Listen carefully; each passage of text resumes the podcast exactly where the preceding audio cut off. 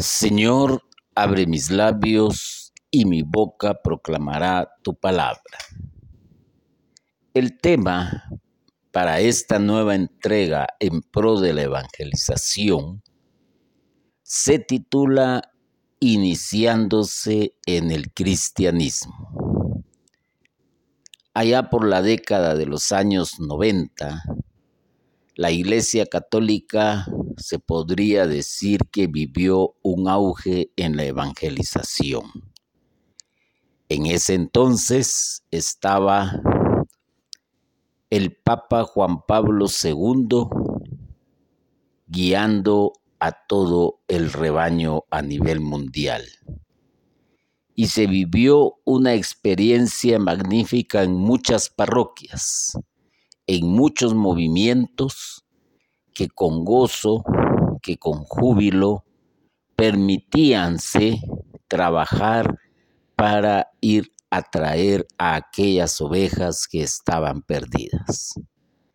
Hoy, lamentablemente, no se tiene ese ardor para la evangelización, sino más bien se está trabajando como se decía comúnmente en la misma pecera.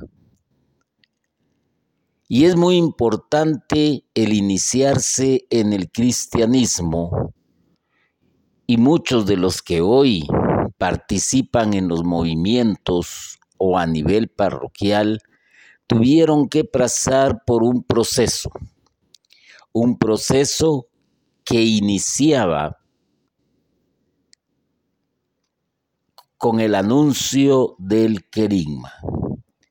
Por ello, puedo decir, la iniciación cristiana desemboca y culmina en la comunidad cristiana congregada alrededor de la cena del Señor.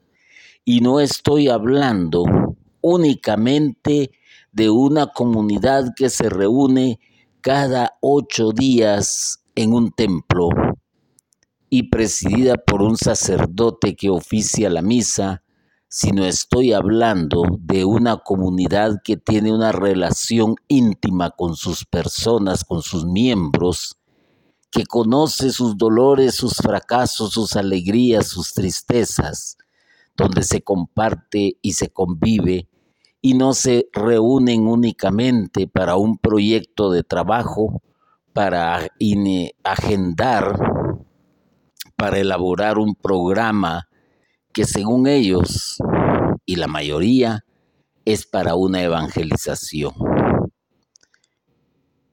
No es así.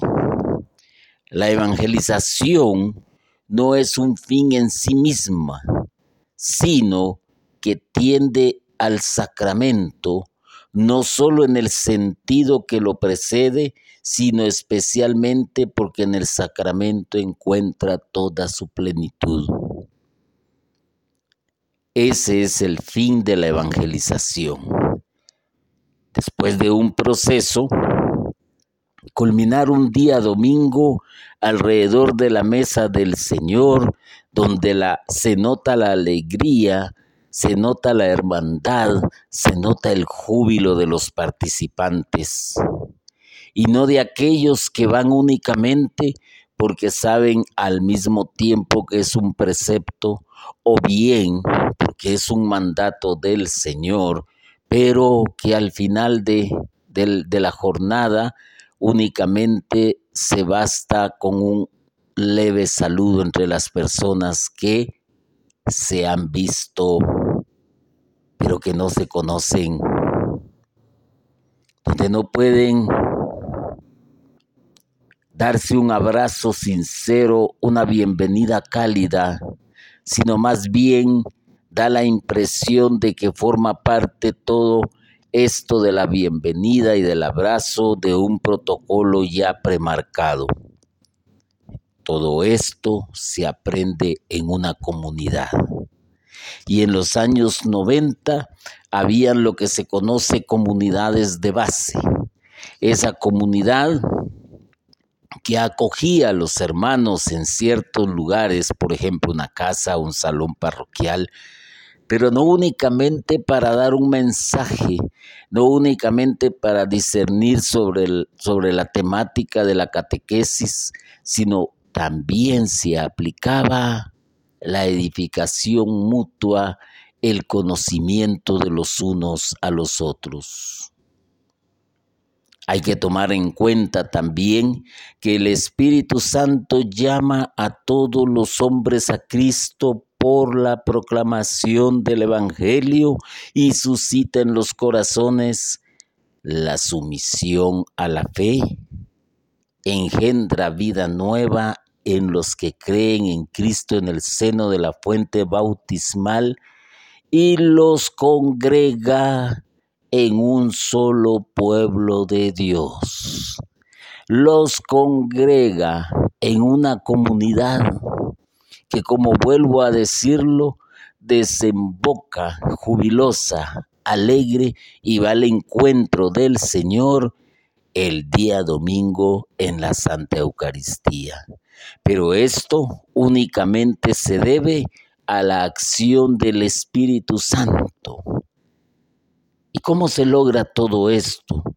Pues se logra por medio de la fe, por medio del crecimiento, por medio del primer anuncio del querigma. Hoy vemos tristemente que hay pues voy a decirlo de esta manera tristemente, una formación por acá, otro curso por allá, un congreso por aquí, un retiro por allá, pero ¿a quién va dirigido? Va dirigido específicamente a aquellos que ya tienen un conocimiento del Señor, pero que hay de aquellos y que se está haciendo por aquellos que cada vez desconocen más al Señor porque están metidos en sus propios problemas, buscando el pan nuestro de cada día y no le ceden el tiempo a Dios por una sencilla razón, porque no le conocen.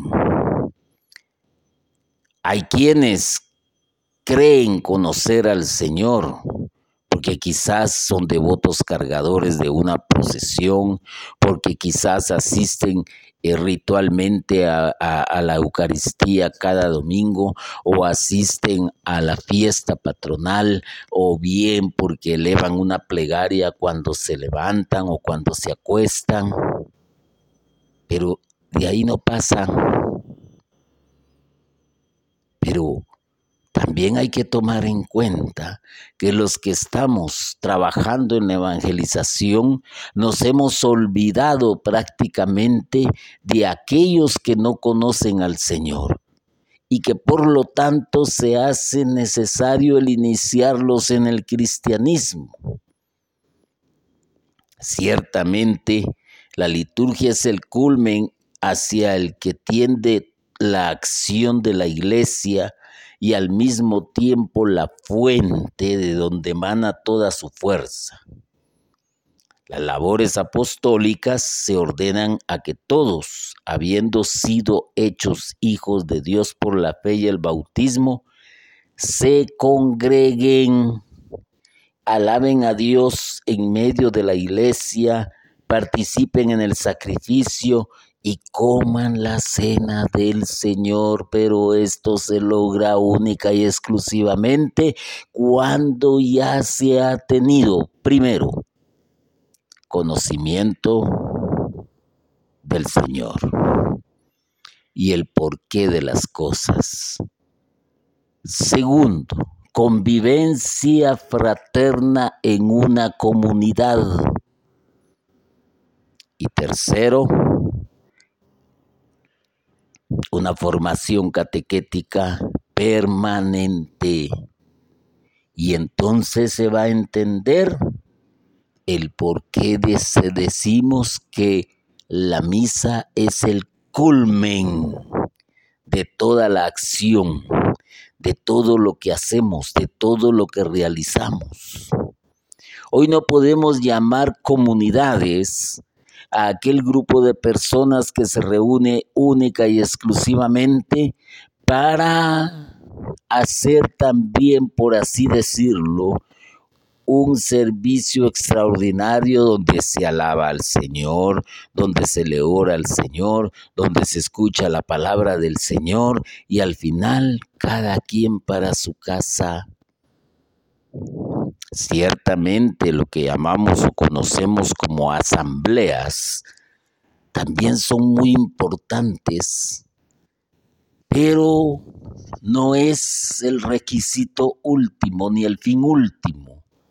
No, tiene que existir una comunidad de base, donde no se esté hablando únicamente de proyectos a realizar y exigencias que hay que cumplir.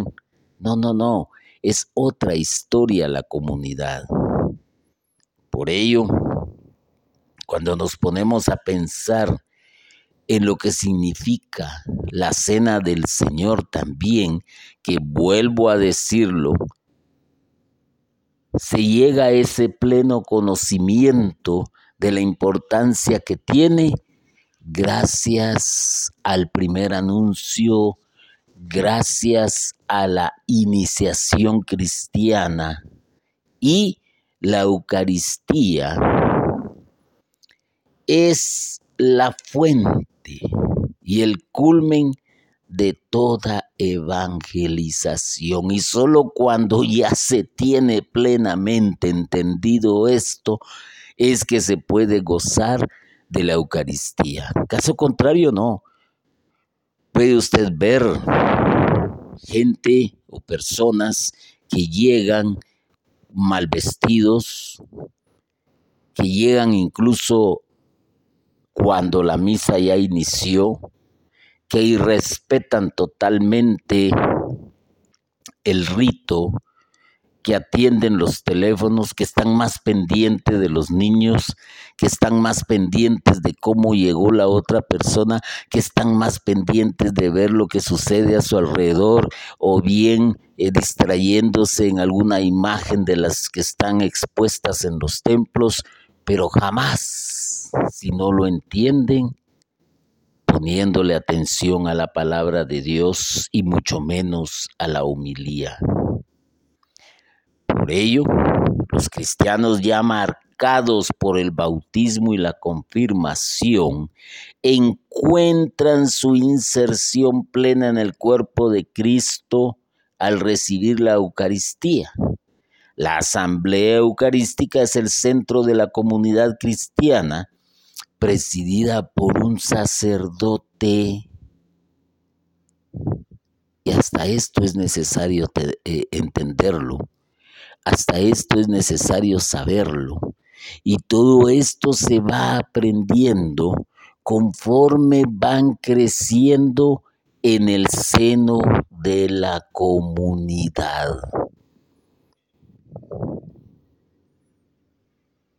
Cuando hay una iniciación cristiana, cuando se lanza el primer mensaje, el querigma, cuando se le hace ver al neófito, cuando se le hace ver a aquella persona quién es el Señor,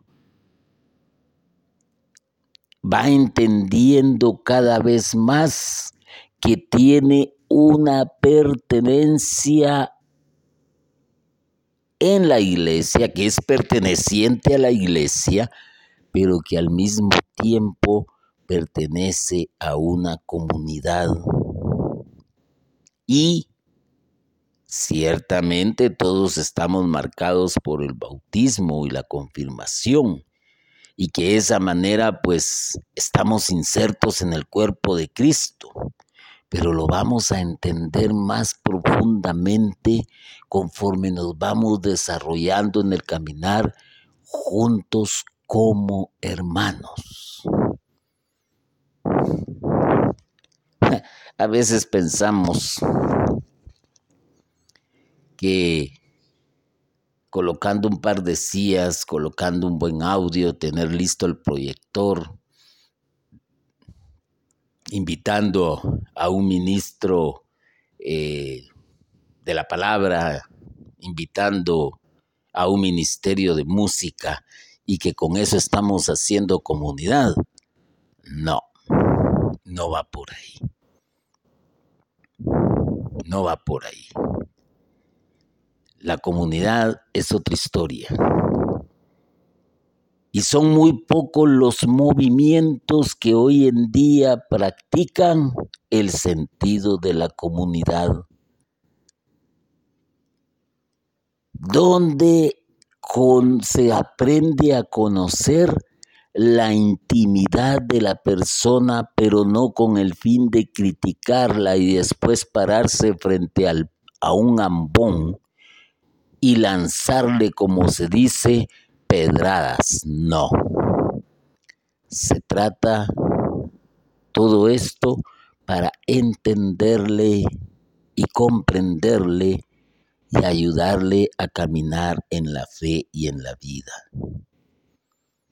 Y no podemos dejar también de lado el auxilio de los sacramentos de la iniciación cristiana.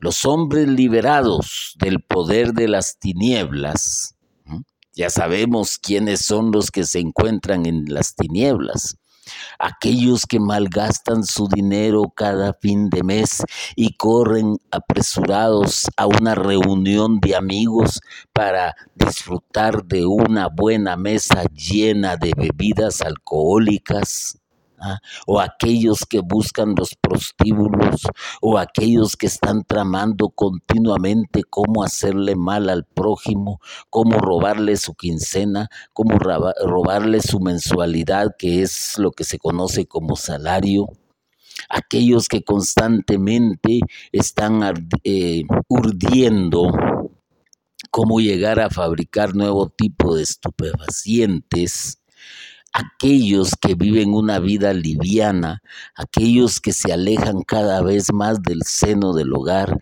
que no entienden el concepto de familia, estas son las personas que están en tinieblas, que están muertos, que están sepultados,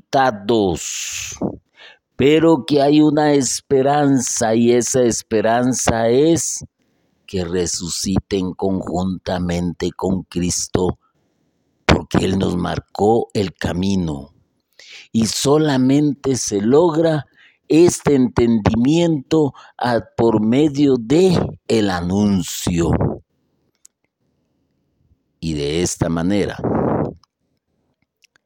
reciben el Espíritu y celebran el memorial de la muerte y resurrección del Señor con todo el pueblo de Dios. Eso es lo que hay que hacer.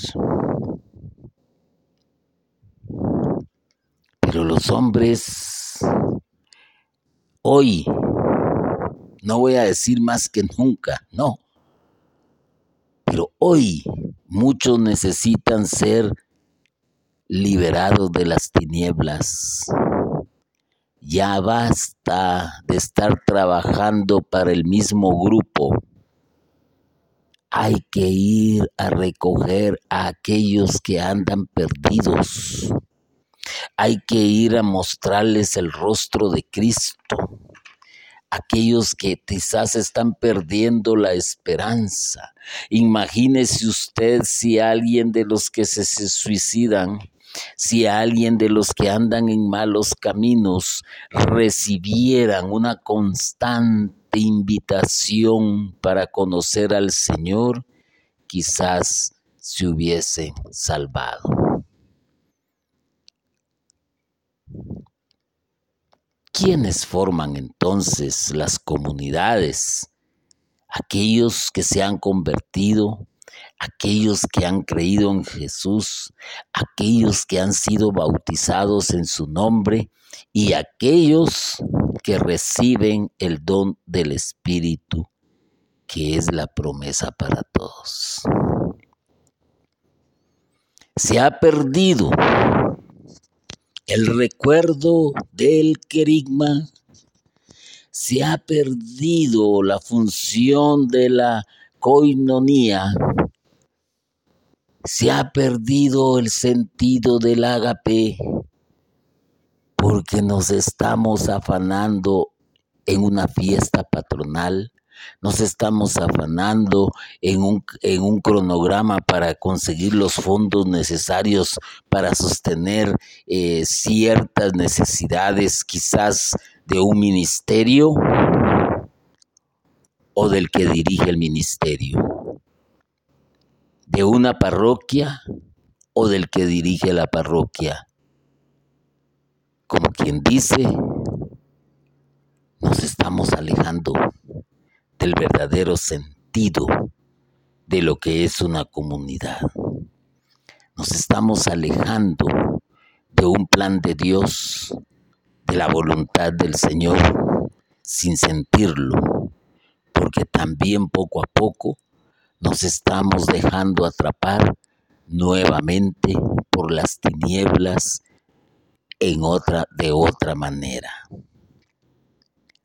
Habiendo sido iluminados en el bautismo por la fe en Dios y la conversión de las obras muertas, habiendo participado del Espíritu por la imposición de las manos, podemos entonces gustar el don del cielo. Caso contrario, no. Me recuerdo de un hermano laico que en paz descanse, Jorge, Jorge Juárez, si no me equivoco. Él fue un precursor del anuncio del querigma en muchas parroquias y se le, eh, conocía este eh, movimiento con el nombre de Plan Pastoral de Evangelización. Y fue un movimiento que logró mucha aceptación y que también muchos sacerdotes comulgaban con este tipo de movimiento porque entendían que había un aliado que les permitía ayudarles en la evangelización. Y póngale atención a esto. De acuerdo al canon de la iglesia y tomando en cuenta las limitaciones de los laicos, los laicos no pueden bautizar salvo una emergencia donde ya se hace necesario el hacerlos en la ausencia de un sacerdote. El laico no puede confesar. El laico no puede dar la primera comunión el laico no puede oficiar una misa. ¿Se entiende lo que estoy diciendo? Es necesario un consagrado al ministerio del sacerdocio. Y muchos sacerdotes aún continúan viendo en el laico a un entrometido, a un estorboso y a alguien que es necesario el destruirle las bases sobre la cual se fue formando de acuerdo al movimiento que pertenezca. Es lamentable decirlo, pero así sucede. Aún hay muchos. Y lamentablemente también hay muchos laicos que creen, y digo así, creen, suponen tener las atribuciones de un sacerdote y que también quizás hasta cierto momento quieren dirigir la parroquia. También están plenamente equivocados. Y no va por ahí el asunto. No no va por ahí, porque entonces podríamos decir que el Espíritu Santo no está con ellos, por así decirlo, ¿ya? Entonces, muchos sacerdotes vieron un perfecto aliado, porque quienes se encargaban de ir a buscar a las ovejas perdidas eran las mismas personas que estaban activos en las pequeñas comunidades. Y eran un sistema de evangelización que a la vez dentro de su forma interna de trabajar los trasladaban a un eh, llamémosle así, a una pastoral de evangelización, a una pastoral de la familia, a una pastoral de jóvenes, a una pastoral social. Pero quien presidía y dirigía todas las actividades parroquiales seguía siendo el sacerdote. Aquí en Guatemala hay un movimiento también que es bastante fuerte y estamos hablando de la renovación la renovación carismática católica, que también ha jugado un papel muy importantísimo en la evangelización. Pero ¿qué quiero decir con esto y al mencionar estas dos opciones? Que también nos hemos olvidado de la nueva evangelización, de la urgencia de iniciar a muchos en el cristianismo y como que da la impresión de que nos hemos acomodado. Si ya hemos escuchado y acogido la proclamación de la buena nueva y el testimonio vivo de la presencia del Señor resucitado por la conversión y la fe, nos abrimos a la gracia bautismal por la que el Espíritu Santo nos da vida en Cristo Jesús y nos hace sus discípulos y miembros de su cuerpo y del nuevo pueblo de la alianza. ¿Con qué fin? Con el fin de ir y anunciar el Evangelio a toda criatura. Ese es el fin principal ir y anunciar el Evangelio a toda criatura. Pero no a nosotros mismos.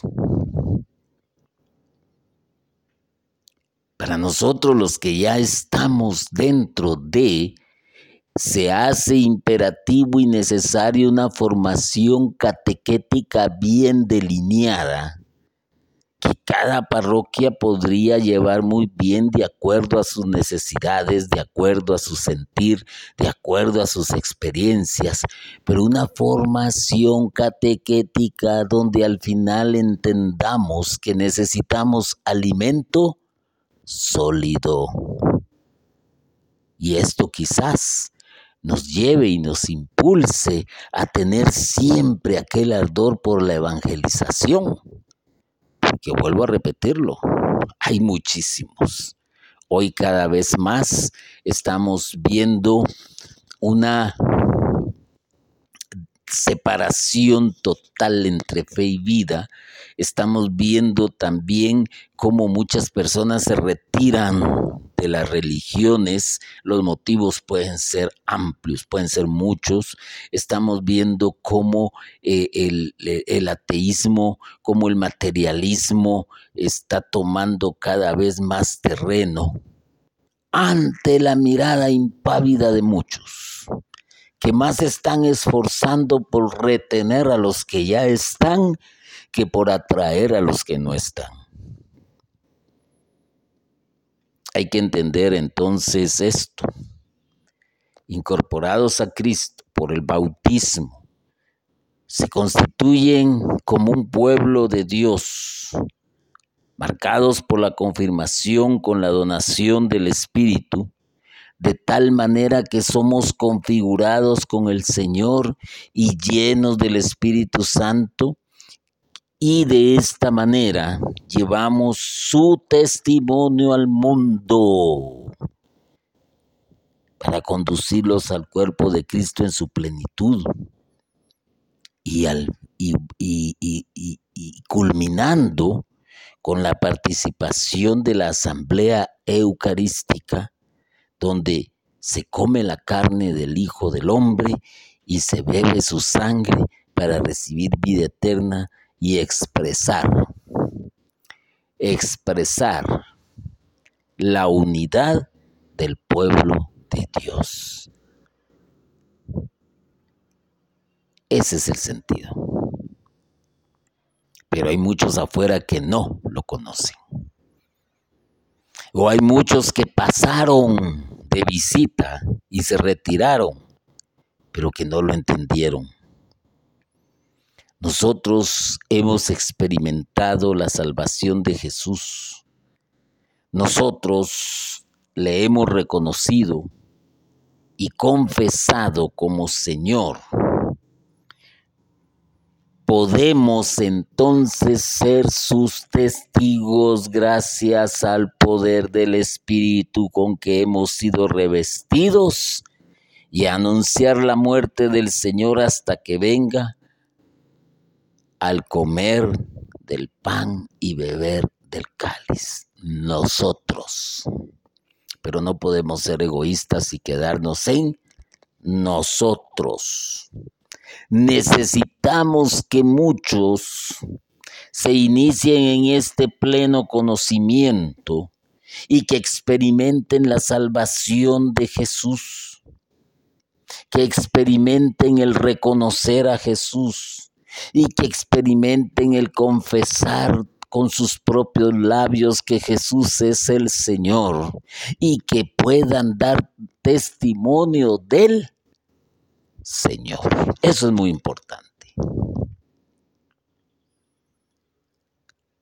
A veces llama la atención escuchar a hermanos y hermanas en la fe que repiten su testimonio de vida una y una y una y otra vez y que quizás ya hasta se tienen medido el tiempo para explicarlo, ya saben que van a decir en determinado momento, pero la pregunta es, al final, ¿están hablando de sí mismos o están dando testimonio de Dios?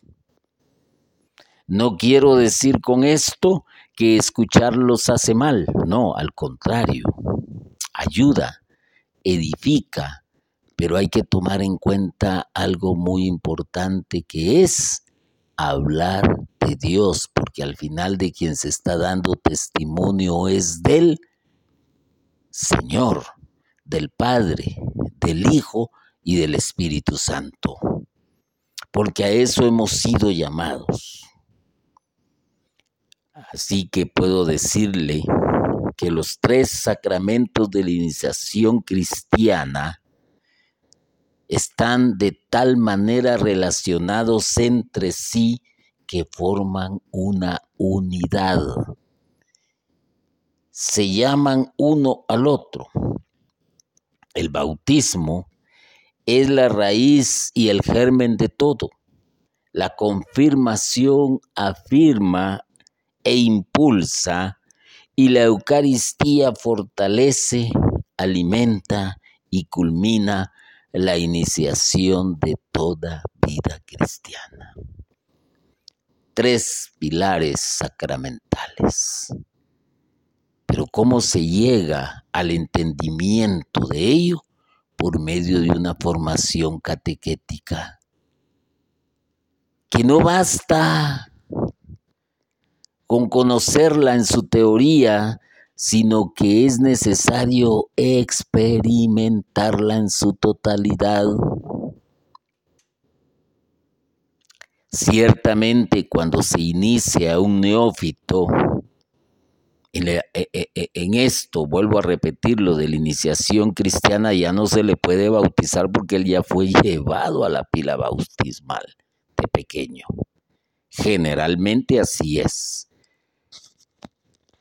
Pero podríamos llamarle por medio de la charla que se da una renovación del bautismo una renovación de la confirmación y un fortalecimiento y darle un alimento donde va a culminar todo esto de la iniciación cristiana, que es la Eucaristía.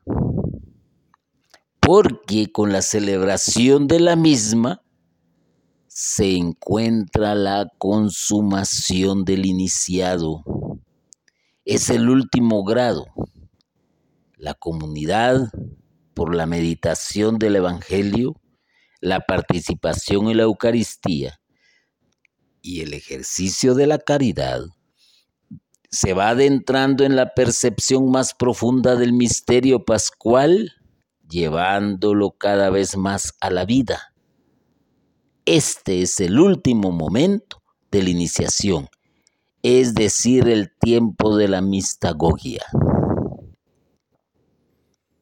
Es ahí, pero hay un proceso.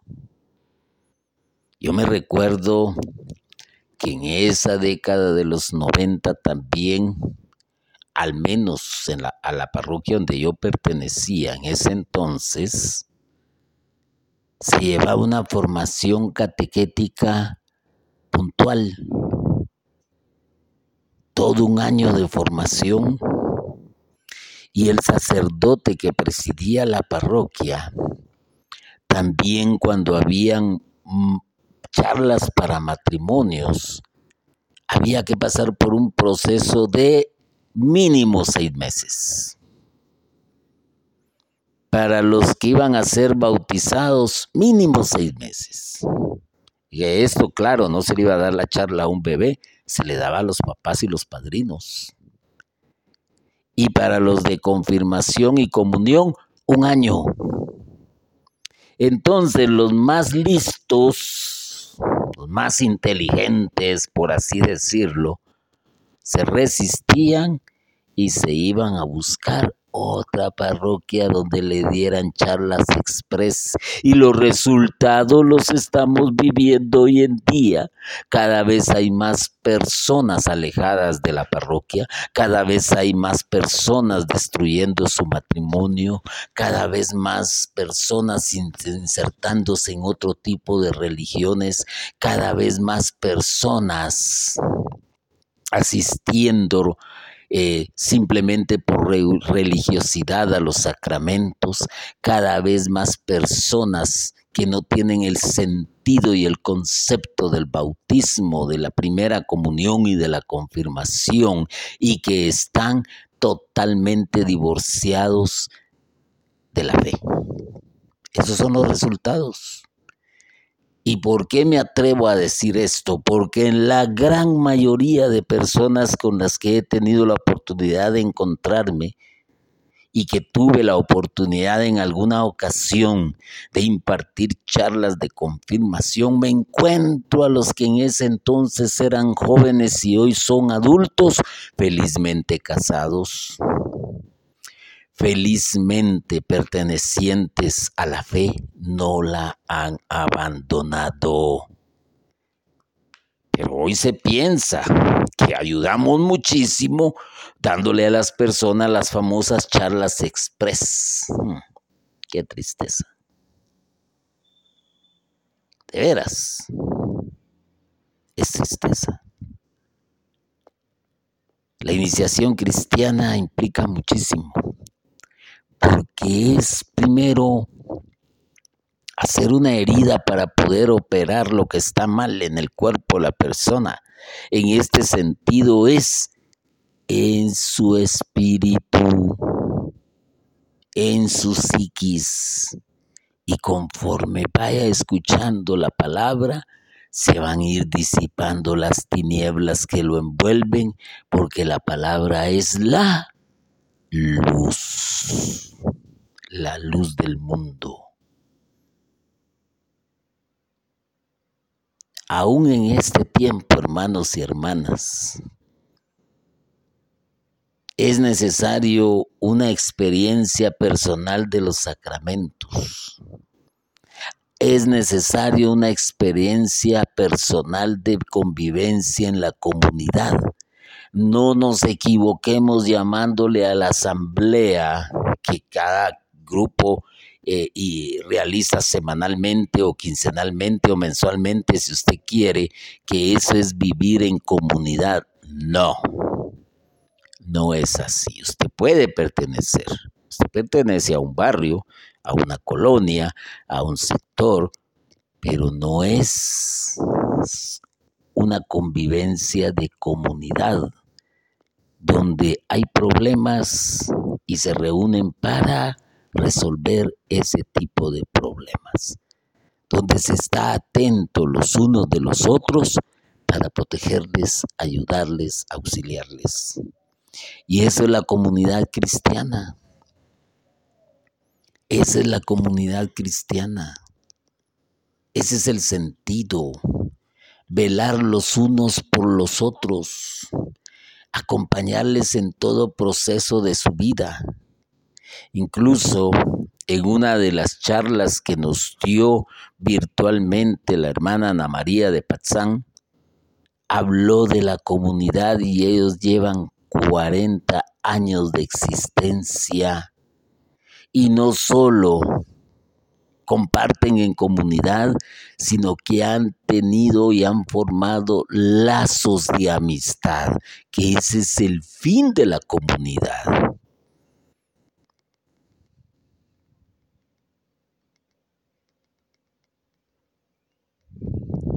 Todos, absolutamente todos, necesitamos una renovación interior para gustar íntimamente de la palabra de Dios, para disfrutarla, para tomarla como el pan nuestro de cada día, para vivir una comunión con el Espíritu Santo y experimentar cuán suave es el Señor. Fíjese usted que cuando Moisés sacó al pueblo del dominio de los egipcios, lo fue conduciendo por el desierto y usted sabe cuánto duró esa travesía. 40 años si no me equivoco. Y en esos 40 años vivieron muchas situaciones difíciles. Pero, pero que ponían su esperanza primeramente en Dios. Segundo, en el líder, que era en este caso Moisés. Y tercero, todos trabajaban para un fin en común, seguir avanzando.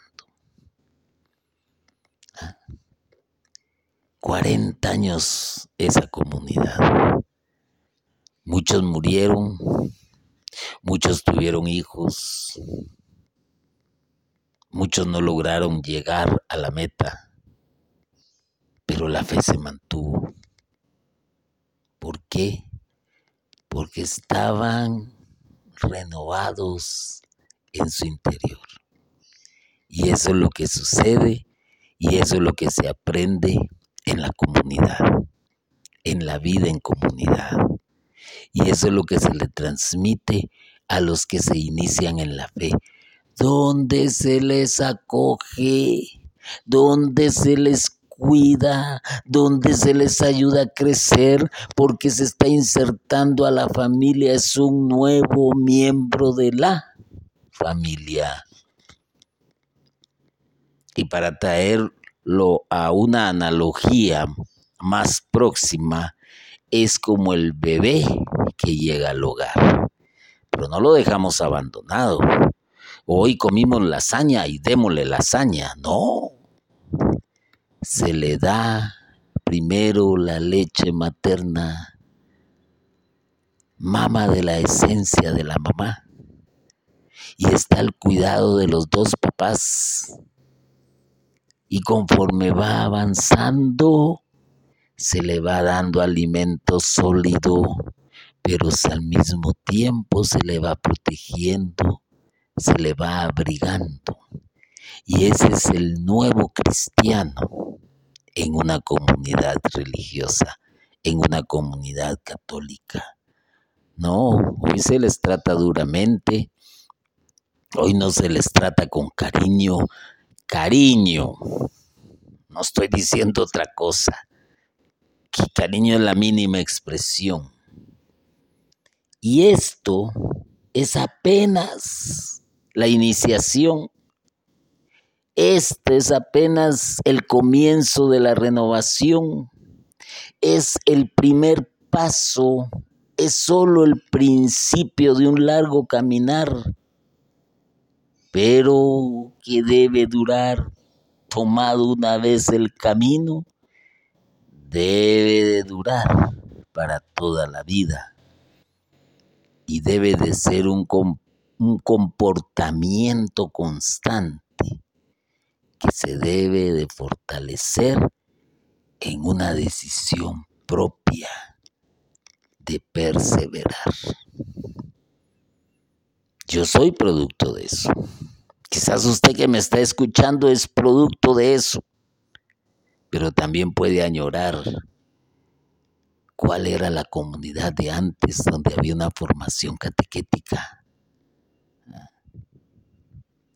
Muchos lo sabrán.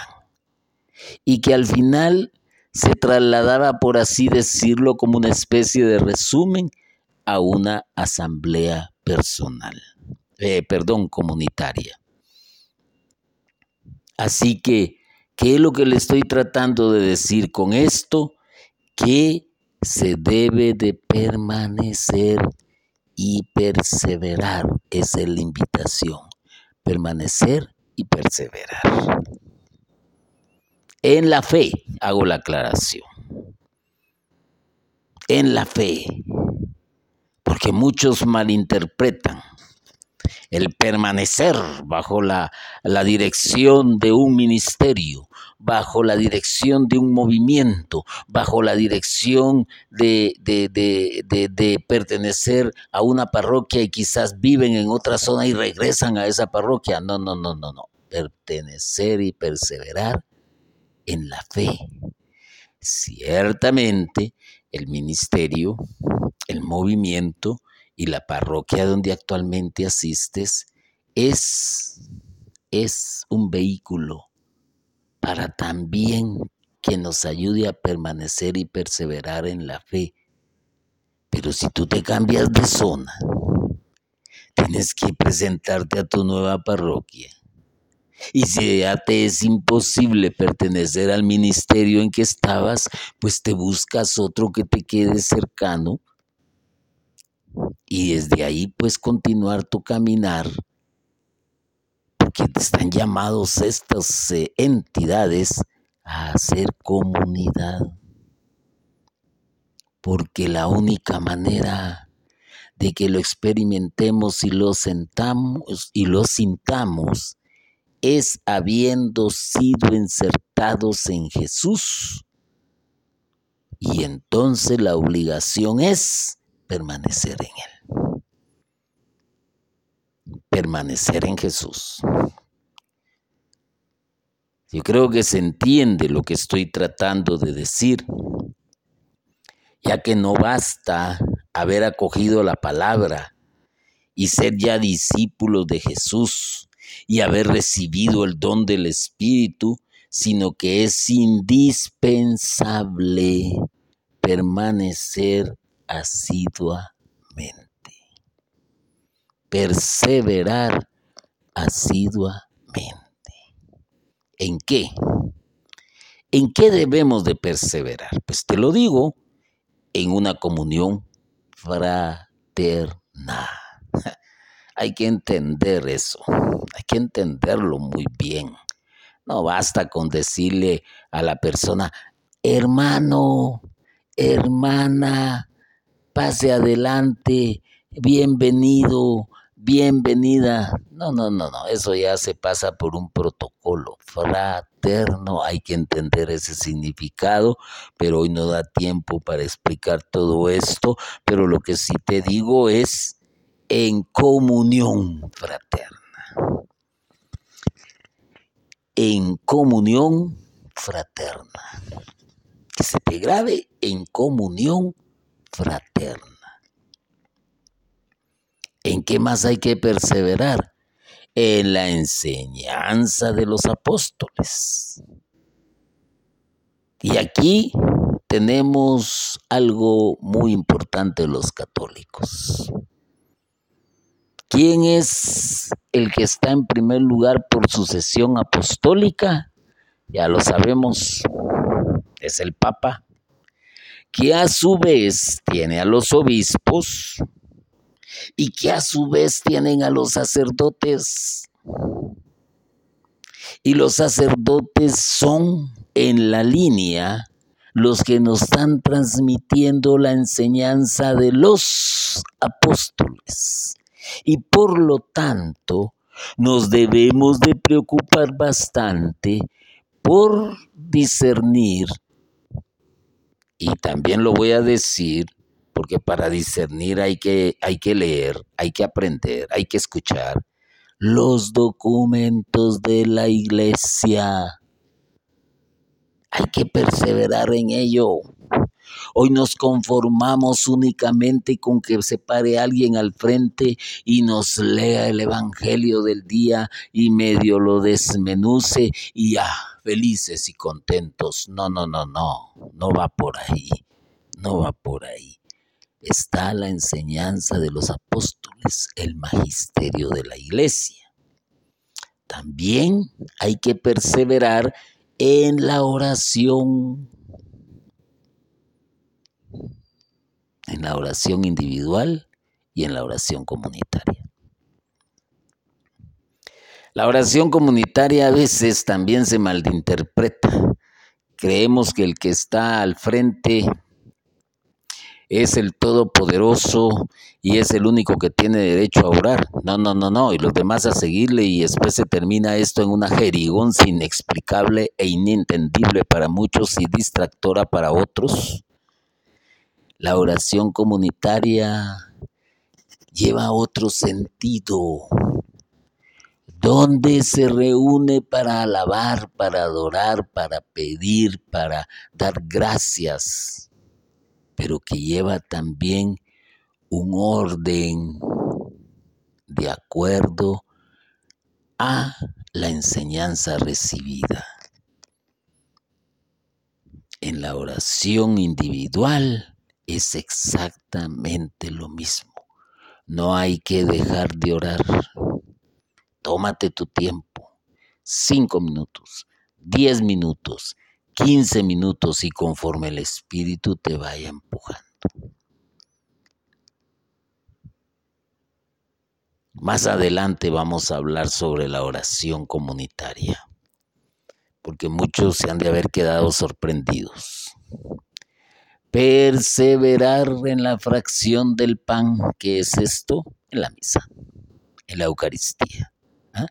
No dejar de asistir, porque ahí se recibe la palabra y se recibe el cuerpo de Cristo. Y vamos a ir entendiendo más. ¿Qué quiero decir con esto? Que por medio de la comunión fraterna, que por medio de las enseñanzas de los apóstoles, que por medio de la oración, que por medio de la fracción del pan, estamos en una formación constante para crecer espiritualmente y así ser empujados por el Espíritu Santo a una evangelización para todos aquellos que lo necesitan. Para nosotros es una formación los que ya estamos adentro, por utilizar ese término, pero los, para los que están afuera es evangelizar. Y también, aquí viene la parte que a muchos no les gusta, que es parte de lo que dije anteriormente. No basta haber acogido la palabra y ser ya discípulos de Jesús y haber recibido el don del Espíritu, sino que es indispensable perseverar asiduamente y dentro de lo que mencioné agrego cargando cada día la cruz en el seguimiento del Señor para ser sus testigos. No nos confundamos con eso de cargar la cruz. Muchos piensan que porque tienen un jeque, un tirano, un todo, un todólogo como jefe de una pastoral, de un ministerio, y aguantarle sus necedades, ¿Ah? ¿Eso es cargar la cruz? No, no es eso. Cargar la cruz es otra cosa y va más allá de lo que muchos piensan. Cargar la cruz también hay una eh, que primero Dios pues podemos impartir acerca del significado de la cruz y el significado que tiene que es cargar la cruz, pero hoy no, no se trata de esto, no se trata de esto. A veces podemos pensar que estamos en el tercer momento de la iniciación, donde esta iniciación cristiana debe de desembocar y culminar. Estamos todavía en la primera fase del ministerio de la palabra, que es el querigma, o la evangelización fundamental. Después vendrá la enseñanza o catequesis con todo su desarrollo progresivo. Y muchos nos hemos quedado en un momento y estamos viviendo únicamente en ese momento. ¿ah? Porque ciertamente esto que les estoy diciendo no es instrucción ni enseñanza, ya no es proclamación y testimonio, sino exhortación y recomendaciones. Eso es lo que estoy haciendo, exhortarles y recomendarles. Porque la única manera que quizás nos recordemos del para qué hemos sido llamados, del para qué hemos sido elegidos y el por qué tenemos que ir en busca de aquellos e iniciarlos en la fe. Así se, se traduce esto, no hay de otra. Iniciarlos en la fe. Que se aferren a aquel primer amor que por una u otra forma lo han desconocido. Ciertamente vamos a ir detrás de aquellos que quizás ya recibieron el bautismo desde pequeñines, pero que no han recibido un conocimiento de Dios porque en la familia ya no se practica esto. Y vuelvo a repetirlo, se debe a lo débil de las charlas prematrimoniales. Muchos buscan casarse, claro, y deben de cumplir con lo que se conoce como un requisito, claro, pero ese requisito o el que se va a cumplir debe de ser bien entendido y bien explicado y saber llevar a la pareja que va a contraer matrimonio al compromiso que se está metiendo y al juramento que va a hacer. Y que no es para cuando me dé la gana lo termino, es para toda la vida. Y la, lo que esto conlleva, que la responsabilidad de una paternidad.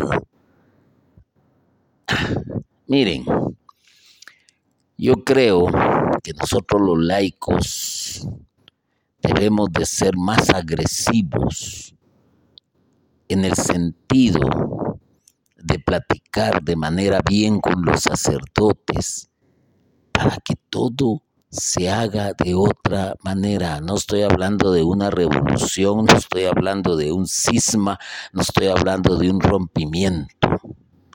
Estoy hablando de la necesidad que hay de la evangelización que pidió el Papa Juan Pablo II.